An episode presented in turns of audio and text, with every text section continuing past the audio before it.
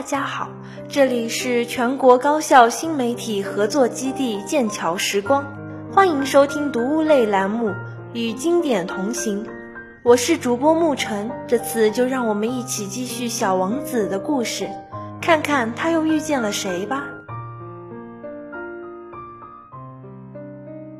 第二十四章。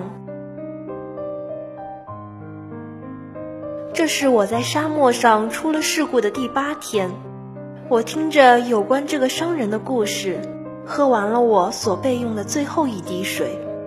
啊，我对小王子说：“你回忆的这些故事真美，可是我还没有修好我的飞机，我没有喝的了。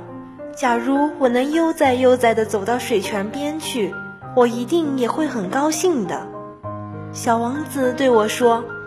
我的朋友狐狸，我的小家伙，现在还说什么狐狸？为什么？因为这就要渴死人了。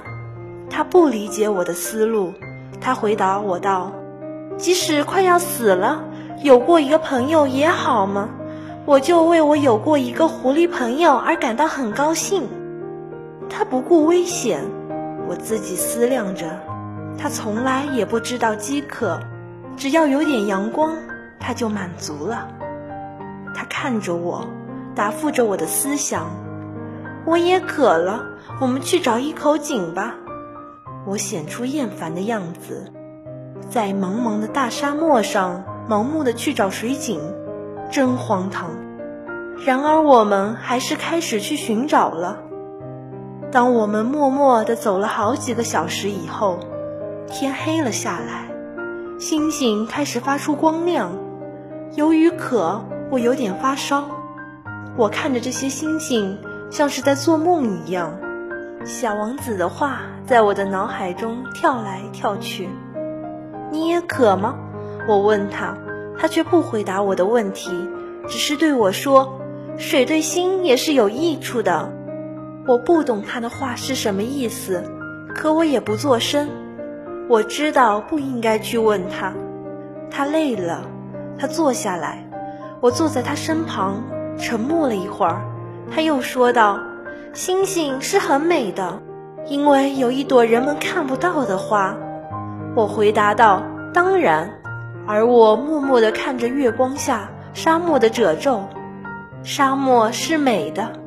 他又说道：“确实如此，我一直很喜欢沙漠。”坐在一个沙丘上，什么也看不见、听不见，但是却有一种说不出的东西在默默地闪着光芒。使沙漠更美丽的，就是在某个角落里藏着一口井。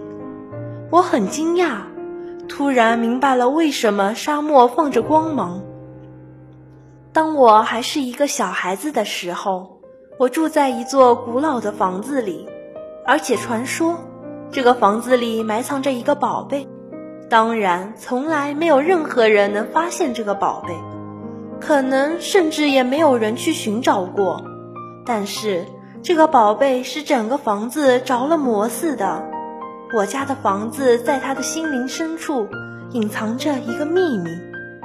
我对小王子说道：“是的，无论是房子、星星，或是沙漠。”使它们美丽的东西是看不见的。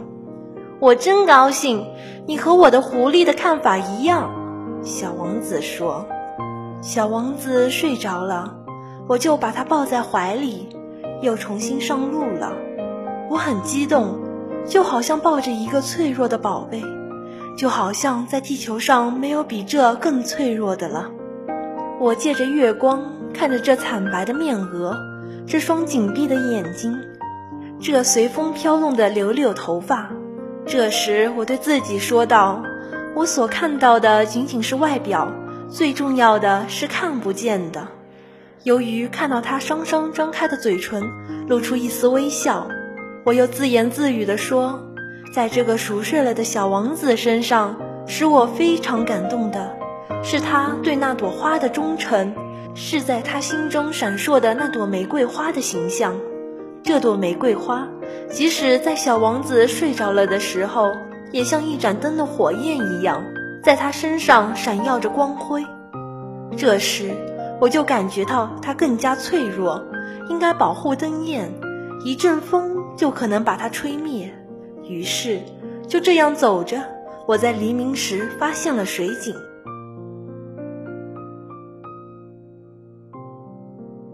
第二十五章，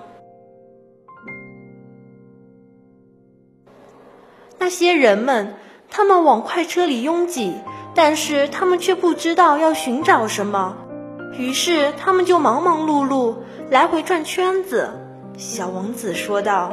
他接着又说。这没有必要。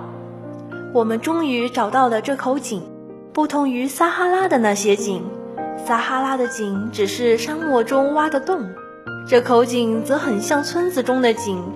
可是那里又没有任何村庄，我还以为是在做梦呢。真怪！我对小王子说：“一切都是现成的，露露、水桶、绳子。”他笑了。拿着绳子转动着露露，露露就像是一个长期没有风来吹动的旧风标一样，吱吱作响。你听，小王子说：“我们唤醒了这口井，它现在唱起歌来了。”我不愿让它费劲，我对他说：“让我来干吧，这活对你太重了。”我慢慢地把水桶提到井栏上，我把它稳稳地放在那里。我的耳朵里还响着露露的歌声，依然还在晃荡的水面上。我看见太阳的影子在跳动。我正需要喝这种水，小王子说：“给我喝点。”这时我才明白了他所要寻找的是什么。我把水桶提到他的嘴边，他闭着眼睛喝水，就像节日一般舒适愉悦。这水远不只是一种饮料。它是披星戴月走了许多路才找到的，是在露露的歌声中，经过我双臂的努力得来的。它像是一件礼品，慰藉着心田。在我小的时候，圣诞树的灯光，午夜弥撒的音乐，甜蜜的微笑，这一切都是圣诞节时我收到的礼品，辉映着幸福的光彩。你在这里的人在同一个花园中种植着五千朵玫瑰，小王子说。可是他们却不能从中找到自己所要寻找的东西，他们是找不到的。我回答道。然而，他们所寻找的东西却是可以从一朵玫瑰花或一点水中找到的。一点不错，我回答道。小王子又加了一句。眼睛是什么也看不见的，应该用心去寻找。我喝了水，我痛快地呼吸着空气。沙漠在晨曦中泛出蜂蜜的光泽，这蜂蜜般的光泽也使我感到幸福。为什么我要难过？小王子又重新坐在我的身边，他温柔地对我说：“你应该实践你的诺言。什么诺言？”你知道，给我的小羊画一个嘴套子，我要对我的花负责的呀。我从口袋中拿出我的画稿，小王子瞅见了，笑着说：“你画的猴面包树有点像白菜啊！”我还为我画的猴面包树感到骄傲呢。你画的狐狸，它那双耳朵有点像犄角，而且又太长了。这时他又笑了。小家伙，你太不公正了！我过去只会画开着肚皮和闭着肚皮的巨蟒，啊，这就行了。他说：“孩子们认得出来。”我就用铅笔勾画了一个嘴套。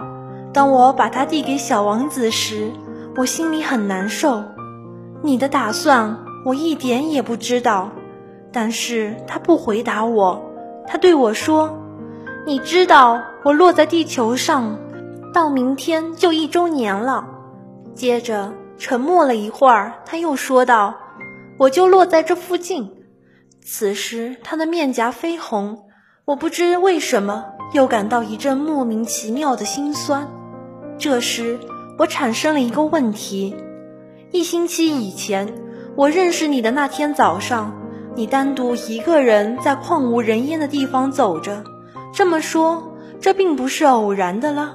你是要回到你降落的地方去是吗？小王子的脸又红了。我犹豫不定的又说了一句：“可能是因为周年纪念吧。”小王子的脸又红了。